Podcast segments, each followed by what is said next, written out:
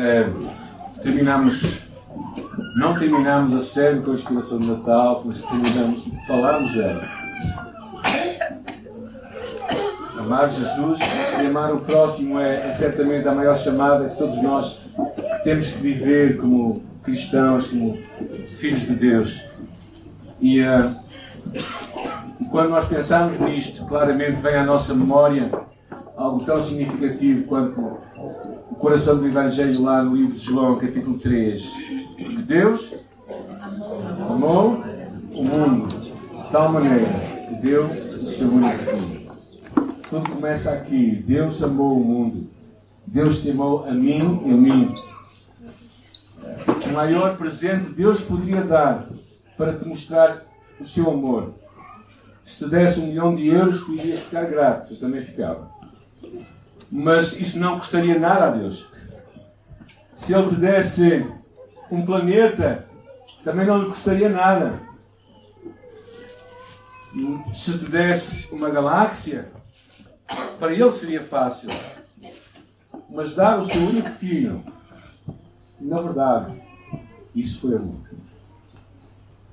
Esta é a consciência clara que nós temos em João capítulo 3, 16, ao lermos esta passagem, porque Deus amou o mundo de tal maneira. E há quem diga que o verso desta passagem, o verso da moeda, é 1 de João 3, 16, que diz: E conhecemos o amor nisto, que Ele deu a sua vida por nós e nós devemos dar a nossa vida pelos nossos irmãos. O verso do amor de Deus, o outro lado da moeda, é, é o teu amor, é o meu amor por Deus e o meu amor pelo meu próximo. E é por isso que nós queremos viver essa mensagem. Não somente aqui, como fazemos todos os meses, abençoando famílias, mas também, de uma forma especial, nesta altura, abençoando muitos outros que estão longe de nós. Há um homem um teólogo chamado uh, Scott McKnight, ele diz assim: a Igreja sofre quando trata os humanos como almas feitas para a eternidade, em vez de pessoas inteiras feitas para agora e para a eternidade. Nosso Evangelho tem que chegar às pessoas que estão, têm corpo e têm sentimentos e, e, e verdadeiramente este é um dos nossos valores como igreja. Amá-las assim como Deus nos amou a nós e as ama a elas também. E queremos, como nós experimentamos o amor de Deus, nós também queremos dar algo mais. Queremos fazer algo mais pelo nosso próximo. Queremos ir de encontro à sua vida e de encontro às suas necessidades. Não podemos permitir que as pessoas passem por nós e nós não façamos nada.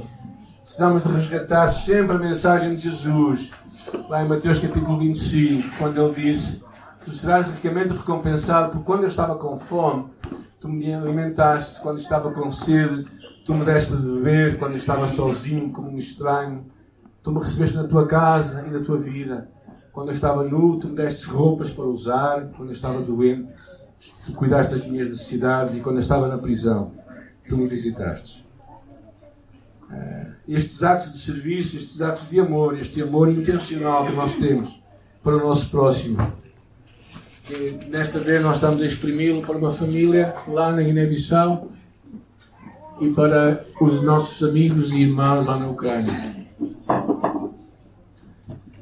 Basicamente, a conspiração de Natal é sobre o corpo inteiro de Cristo a trabalhar no mundo vivendo os valores do reino de Deus, não somente agora, mas durante todo o ano. À medida que nós adoramos mais, gastamos menos, doamos mais e amamos a todos. À medida que tu e eu amamos os nossos vizinhos com quem nos cruzamos, à medida em que nós percebemos que o reino de Deus vai crescer assim, quando nós, o corpo de Cristo, fazemos o que Cristo quer que nós façamos com Ele. Basicamente é isso. Nós somos o corpo de Cristo, o que significa que a nossa única responsabilidade é transmitir o que Cristo manda ao seu corpo fazer. E acreditamos que nesta altura passa por amarmos o nosso próximo. Quem é o teu próximo? Esta é uma pergunta interessante que as pessoas levantaram a Jesus.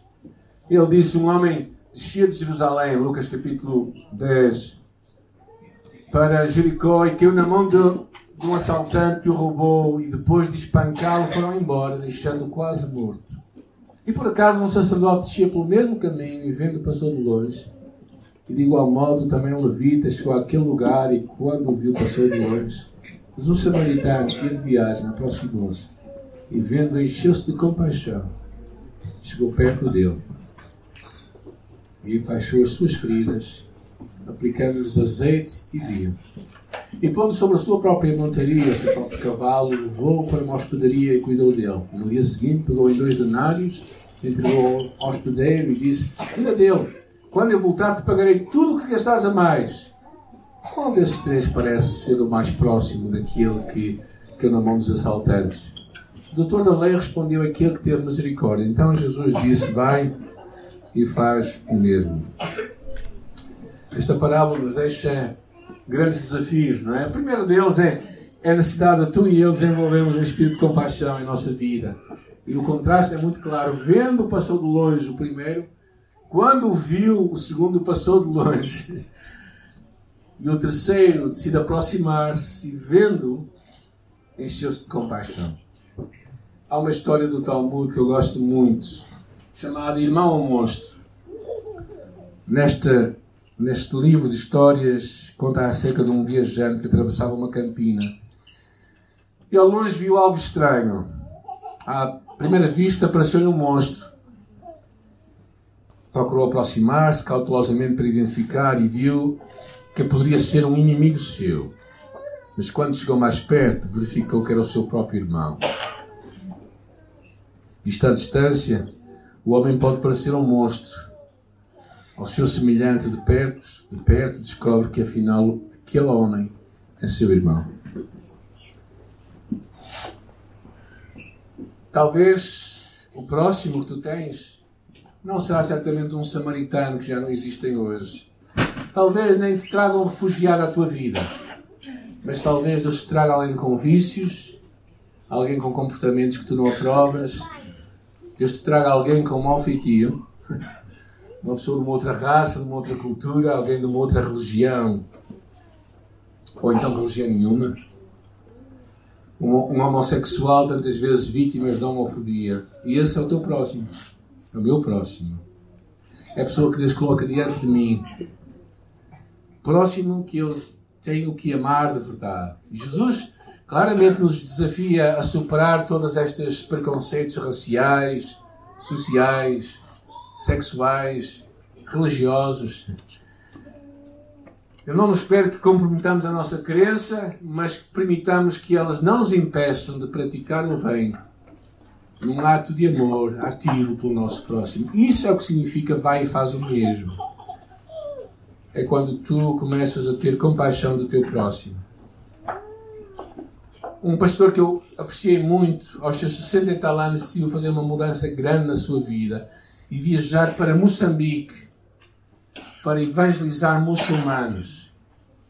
Pastor José Gonçalves, o líder do movimento Ágape aqui em Portugal durante muitos anos. E aos 70 anos, ele e a sua esposa viajam para o outro lado do mundo para evangelizar muçulmanos. Era um homem muito interessante. E eu uma vez perguntei-lhe, ao visitarmos, convidei para visitar a nossa igreja, ainda lá na Travagem, e disse: Então, Pastor Gonçalves, diga-me lá como é que nós evangelizamos muçulmanos? Ele olhou para mim e disse assim: É muito fácil, Samuel. É só amarmos as pessoas. O que tu e eu precisamos de fazer é amar as pessoas. Porque o amor destrói todas as barreiras. O facto de nós amarmos não significa necessariamente que nós concordamos com os seus procedimentos, as suas crenças, as suas convicções. Mas à medida que nós amamos o nosso próximo de verdade, aquilo que nos separa, afinal, nos vai aproximar. Na lei do Velho Testamento dizia: não negligenciamos os pobres, não exploramos os trabalhadores, não prejudicamos os surdos nem os cegos, não pervertemos a justiça, não usamos falsos pesos e medidas nos negócios não damos lugar a ressentimentos, nem nos vingamos. A lei do Velho Testamento dizia isto. Imagina a lei de Jesus. pois tudo isso é claramente incompatível com ame cada um o seu próximo. E no meio de toda a mensagem de Jesus, ele deixou-nos uma regra de ouro, que é tudo quanto quereis que os homens vos façam, fazei-o vós também a eles. E se tu alguma vez estás duvidoso o que é que tu devias fazer com alguém, pergunta-lhe o que é que tu gostarias que fizessem contigo. Tu vais ter a tua resposta. E uh, Jesus nos desafia assim a ultrapassar tudo isto. E nos deixa uma palavra tão interessante lá no livro de 1 de João, quando ele diz: Amados, se Deus assim nos amou, também devemos amar uns aos outros. É tão interessante como o teu relacionamento com Deus tem que ser, eh, teu relacionamento vertical tem que ser posto no horizontal. É assim que Deus espera de ti.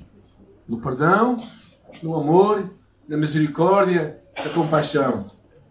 Aquilo que tu recebes, tu deves dar ao teu próximo. E talvez precisamos é de restaurar a nossa imagem daquilo que nós já recebemos de Deus. E que Deus, nesta altura tão especial que nós todos vivemos, no mundo global, possamos viver Cristo, viver Jesus, perceber que a nossa única responsabilidade é sermos este corpo de Cristo que vai expandir e que vai demonstrar o seu amor às pessoas à nossa volta. Vamos orar, fechar os nossos olhos, vamos pedir isto ao nosso Deus. Nesta manhã, Senhor, eu oro, oro por aqueles que têm perdas significativas, que estão a vivê-las nesta hora. Louvamos e agradecemos pela vida que tu nos dás. Louvamos e agradecemos pela saúde que temos, pela pelas riquezas que temos, por tantas coisas, pelo qual passamos todos os dias e não somos gratos. Ajuda-nos a sermos gratos, Senhor. Ajuda-nos a perceber, a desenvolvermos um coração grato por tudo que Tu nos tens dado. Claro, principalmente por Jesus. Por Jesus que nos amou tanto. Por Deus que não nos deu planetas, galáxias, milhões de euros, mas nos deu aquilo que lhe custou tudo, que era o seu único filho, Jesus Cristo. Por ele nós estamos tão gratos nesta manhã. E oramos que esta gratidão, Senhor, possa também sair para outros, possa expandir para outros à nossa volta, possa refletir Jesus, o corpo de Cristo, que vive o Evangelho não, não fechado nas quatro paredes que nós temos, que chamamos igreja, mas que vive um Evangelho que é a igreja lá fora, onde nós estamos. Que é a igreja na, na nossa rua, na nossa casa, que é a igreja no nosso local de trabalho, que é a igreja quando nos cruzamos com os nossos vizinhos, que é a igreja quando até nos cruzamos com pessoas que não gostamos tanto. Nós somos o teu corpo ali também. Nós te louvamos por Jesus. Agradecemos o que pudemos ter feito e celebrar para ti nesta manhã, juntos, Pai, e que tu recebas o nosso louvor e adoração. De alguma forma, vidas sejam abençoadas por esta mensagem, mensagem de Jesus. E nós entregamos tudo isso em seu nome. Amém. Amém.